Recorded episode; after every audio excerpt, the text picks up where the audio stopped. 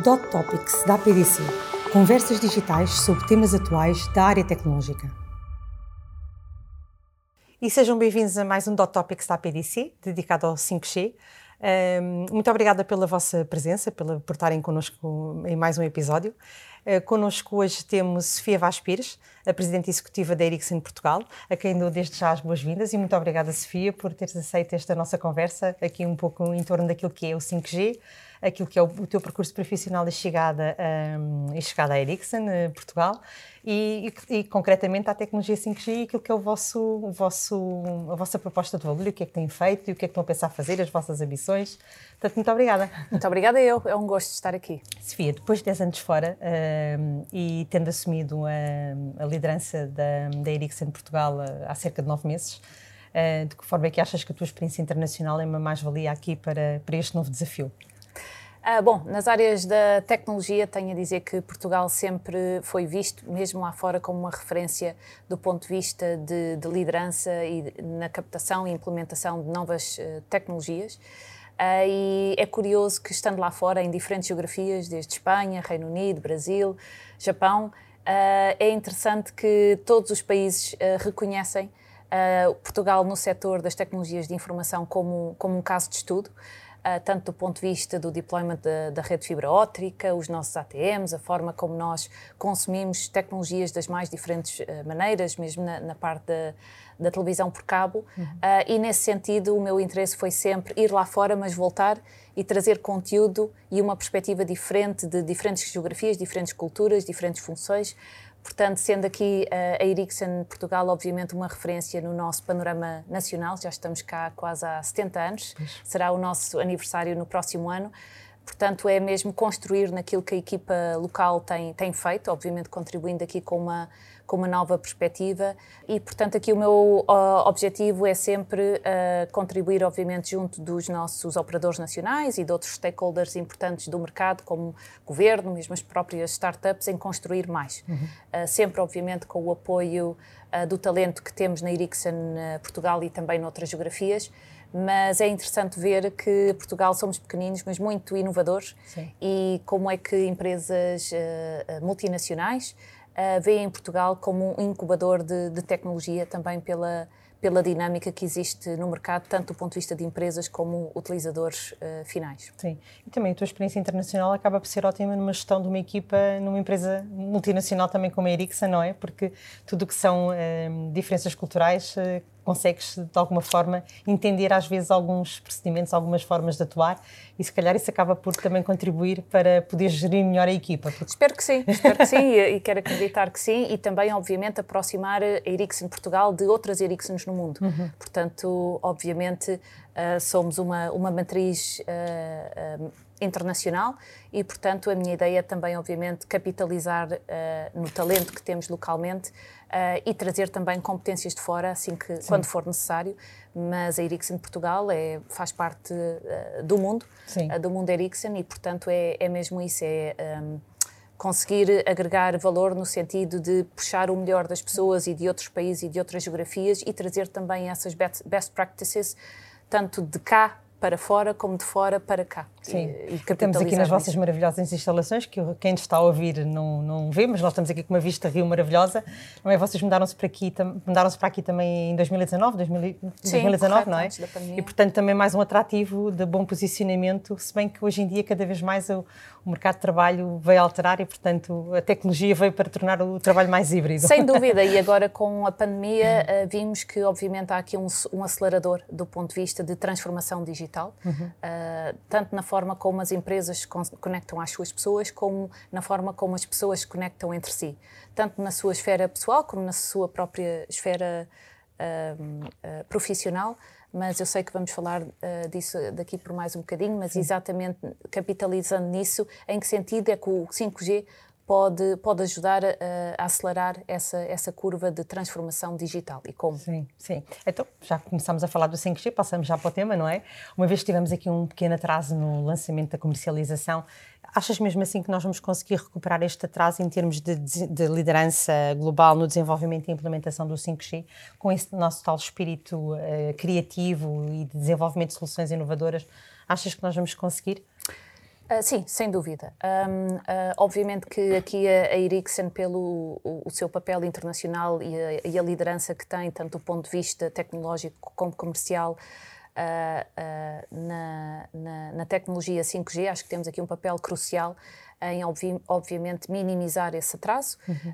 e agora também no sentido de trazer experiências de outras geografias para Portugal uh, e ajudar o, os nossos operadores e outros players relevantes aqui do nosso ecossistema para exatamente entender que uh, outras coisas foram implementadas em outros países por uh, operadoras e pelo próprio mercado que se calhar funcionaram menos bem e daí uhum. capitalizar nisso para trazer para Portugal exatamente para minimizar esse atraso que tivemos com o processo do leilão, mas agora pelo menos a Ericsson está, está pronta para fazer a implementação do, do 5G uh, e ajudar, obviamente, o mercado a capitalizar. Estão, vocês estão a trabalhar com, os, com, os, com, os, todos, com todos os operadores, portanto, tem vários use cases já em desenvolvimento, não é? Portanto. Um... Sim, e aliás, um, aqui nesse sentido, portanto. Um, a Ericsson é, um, é, um, é, uma empresa líder de mercado do ponto de vista de tecnologia de rede móvel, uh, especificamente no 5G.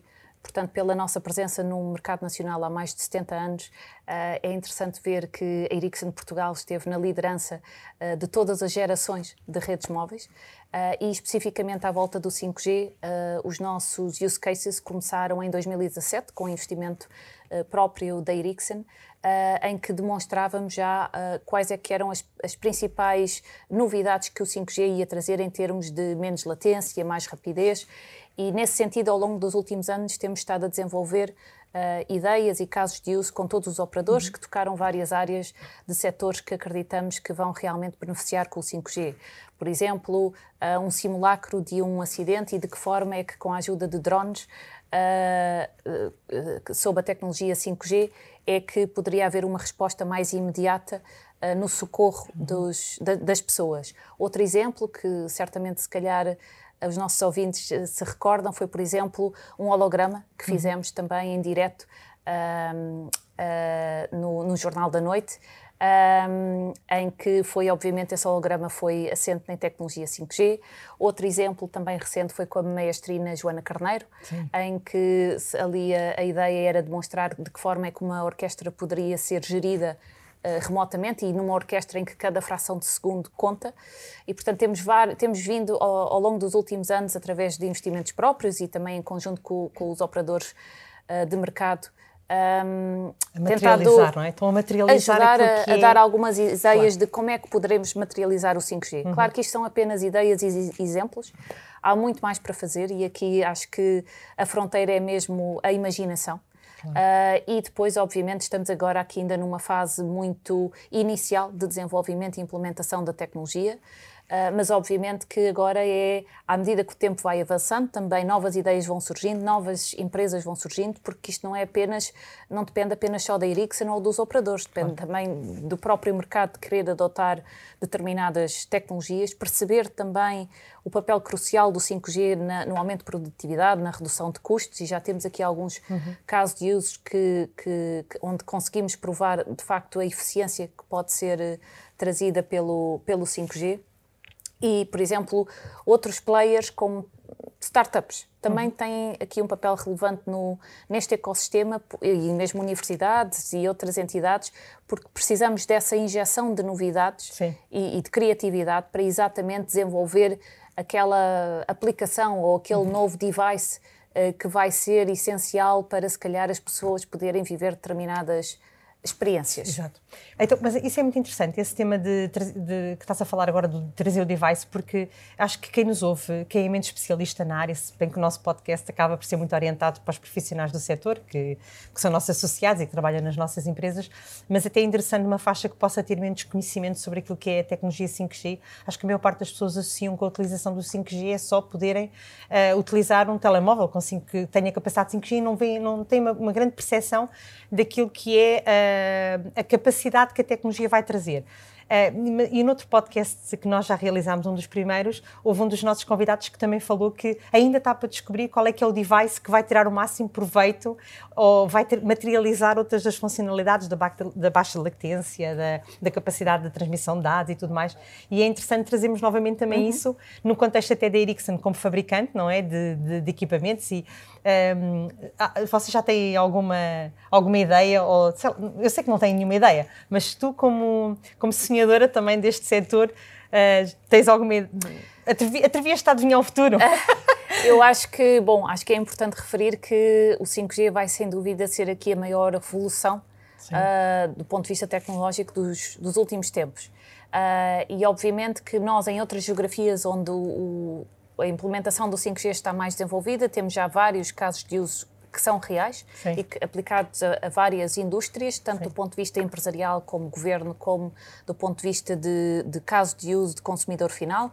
Por exemplo, em empresas é fundamental aqui um conceito de redes privadas Sim. para exatamente potenciar e ampliar todas as capacidades que o 5G pode dar do ponto de vista de baixa latência, grande capacidade de transmissão de dados, em que, por exemplo, um dos exemplos que temos, e é um setor onde nós acreditamos que pode beneficiar uh, muito com o 5G é, por exemplo, o ambiente fabril, uhum. que liga muito bem, obviamente, aqui com o conceito da indústria 4.0. Da sensorização uh, da, da, Exatamente, e portanto é aqui, portanto, não só do, do, do, aspecto da conectividade, mas também como é que um, questões como a automação, a robotização e até mesmo o tracking, sei lá, numa empresa, por exemplo, uh, na fábrica da Mercedes na Alemanha. Uhum. O que a Ericsson fez é também em parceria com, com um outro operador uh, local, uh, foi, por exemplo, os, os especialistas, os técnicos de fábrica, quando estão a construir, a montar os automóveis, conseguem saber exatamente onde é que andam as suas, as suas ferramentas, ou mesmo do ponto de vista de manutenção de fábrica, o técnico já não precisa de estar, se calhar, situado nas fábricas, neste exemplo, nas fábricas de Munique, já pode ser um especialista que esteja em Portugal, claro. sediado no Alentejo. Uhum. Portanto, acho que isto aqui, do ponto de vista empresarial, é um, é um, é um benefício fantástico, uhum. não só porque aproxima as pessoas e aqui. Uh, uh, uh, centrando-nos aqui no contexto nacional, não só o litoral do, do interior, que é, foi sempre aqui uma, uma questão em Portugal, mas agora já estou a falar de tornar Portugal parte do mundo. Sim. E obviamente que isso também para o governo é um, é um benefício imediato, porque obviamente traz muitos benefícios para a economia, para além já não de falar da qualidade de de vida que isso traz às pessoas, mas mais do que isso, conseguir também reter o nosso, o nosso capital humano em Sim. Portugal. Uh, outro exemplo, por exemplo, mais para o setor da administração pública, e aqui obviamente é, é fundamental que por parte das, das, entidades governamentais haja, obviamente, os devidos incentivos. Uhum financeiros, mas, por exemplo, aqui numa perspectiva de como prestar um melhor serviço público, Sim. por exemplo, ah, na questão do serviço de emergência médica. Sim. Portanto, a pessoa hum, precisa de ser socorrida por uma ambulância do INEM, portanto, na própria ambulância, a pessoa já pode ter aquele socorro que se calhar só no hospital ou com um médico especialista teria. Ou, por exemplo, temos um, um caso de uso muito interessante uh, na Suécia, em que um, a pessoa identifica o seu local através do smartphone. Os serviços de INEM da Suécia uh, enviam um drone ao local exato da pessoa com um desfibrilador e a pessoa consegue efetuar aquele primeiro socorro enquanto a ambulância chega e não. Claro. Ou, por exemplo, sei lá, no conceito de desenvolvermos aqui algumas smart cities em cidades estratégicas de Portugal, uh, por exemplo, autocarros autónomos, uhum. que aqui, obviamente, com o conceito de IoT, e obviamente que é preciso fazer aqui toda uma conexão, por exemplo, dos sinais de trânsito, de haver uh, toda a automação de, por exemplo, a rede de transportes públicos, claro. que até já podem ser, por exemplo, auto, autocarros autónomos. Em que, e elétricos, já e agora. elétricos, exatamente, aqui também para ligar o, com o conceito de sustentabilidade, que é uma coisa que, por exemplo, também existe já na, na cidade de Estocolmo. Uhum. Uh, e uh, mais aqui para o caso do setor de consumo direto, como eu dizia, acho que é aqui o sonho é dar toda uma nova experiências que ainda não existe. Por exemplo, se calhar a pessoa uh, chega ao aeroporto de, da Madeira e tem as boas-vindas por, uh, dadas por um avatar do Ronaldo. Sim. Ou se calhar uh, vai uma a um... janela para o futuro, não é? ou se calhar vai a um concerto ou já, precisa, ou já não precisa de ir a um concerto para fazer parte de um concerto porque Sim. pode assistir uh, a partir da sua, da sua sala pode ter aquela sensação de que está num, num concerto ao vivo Sim. ou se calhar participar num jogo com, com amigos em que são todos parte de, de, do jogo em, através, de, obviamente, aqui da tecnologia de realidade, realidade aumentada, e realidade virtual. virtual. Uh, e aqui no conceito de ligando aqui também com o conceito de sustentabilidade, que já tocámos aqui um bocadinho com este uhum. sonho de ter aqui a, a rede de veículos autónomos, é importante dizer que também aqui, pela inovação da Ericsson, nós víamos que também tecnologias anteriores que estavam cada vez mais a consumir mais energia e nós agora temos um conceito que é bastante inovador e que acho que é também liga aqui bem com o sonho do futuro, que é como é que podemos ter um planeta mais verde e mais Sim. sustentável. Uh, e nós conseguimos agora provar que esta nova geração de tecnologia vai fazer o que nós chamamos o uh, Break the Energy Curve. Uhum. Uh, portanto, a tecnologia já atual que nós estamos a implementar nos nossos clientes de 5G, tanto de um ponto de vista de hardware como de software, um, já permite uma poupança de cerca de 6,6 vezes menos que gerações anteriores e a nossa, o nosso objetivo é chegar nos próximos anos até às 10 vezes uh, menos, menos, do ponto de vista de consumo energético, obviamente sempre aqui alinhado com as métricas que são dadas também pela União Europeia e pela própria uh, ONU, mas acho que aqui o sonho é de como é que conseguimos todos exper experienciar mais produtividade, melhores experiências Uh, e, obviamente, de uma forma mais verde, e, e de que forma é que isso se traduz em mais produtividade e, e, menores custos. Sim, sim. Eu, eu, sei que era um dos temas que eu trazia mesmo para endereçar, porque eu sei que faz parte da vossa matriz de funcionamento desde, e de, da própria cultura da Ericsson. Da Gênesis. Eh, da Gênesis, exatamente. Os temas ligados à sustentabilidade, uh, ao bem-estar ao bem das pessoas e, portanto, também tinha, trazia justamente tentar perceber como é que vocês estavam a endereçar um pouco esta emergência climática dentro daquilo que é as vossas soluções. Mas também sabendo que vocês já ganharam, tem um grupo, no, no grupo Ericsson nível mundial uh, têm 170 acordos e contratos comerciais de 5G com operadores de um, telecomunicações dos cinco continentes e já com 114 redes de 5G ativas, 64 delas na Europa, não é? Um, e, e, e, tu já trouxeste aqui uh, um pouco de uma visão do futuro, te respondeste-me ao desafio de que como é que o 5G poderia uh, nos ajudar uh, a ultrapassar aqui alguns desafios e, e, como, é que nós, como é que vai ser a nossa vida um, com, com, com este contributo do 5G. Achas que um, de que forma é que a vossa experiência, essa vossa larga experiência, pode também, destas várias redes e acordos que vocês já estão a operar, pode contribuir para o desenvolvimento do mercado português? Uh, sim, acho que é, que é um facto, e ainda bem que destacaste esses números todos, e se sim. calhar foi à data que tu foste ver, hoje, se pois calhar em dia já temos mais alguns. Toda esta informação convém dizer que está disponível através do nosso website, uh, e, é, e, é, interessante ver que, uh, portanto, os números falam por si, mas também em, mesmo em números de patentes, portanto, essa liderança uhum. em, com respeito à tecnologia 5G, portanto, acho que está perfeitamente demonstrada tanto do ponto de vista tecnológico, pelo número de patentes uh, essenciais de 5G registadas, uhum. que atualmente temos 16% de todas as patentes uh, registadas com uma posição de liderança nesse sentido e também temos a, a maior market share do ponto de vista de, de acordos comerciais. Uhum. Obviamente que isto uh, é fruto também de um, um, investimento que, de cerca de 25% das nossas revenues uh, mundiais em investigação e desenvolvimento. Um, somos mais de 100 mil em todo o mundo e aqui, uh, respondendo diretamente aqui à tua questão, obviamente que aqui o que nós queremos é trazer experiências de lá de fora para, para Portugal uhum. uh, e mais do que isso, acho que aqui convém dizer que pelo menos aqui para a implementação do 5G em Portugal não é apenas a Ericsson, claro. o principal uh, player. obviamente que a rede tem que lá estar, mas mais do que isso, precisamos obviamente dos operadores que têm espectro uh, de 5G para atuar no nosso país e de outras entidades. Portanto, uhum.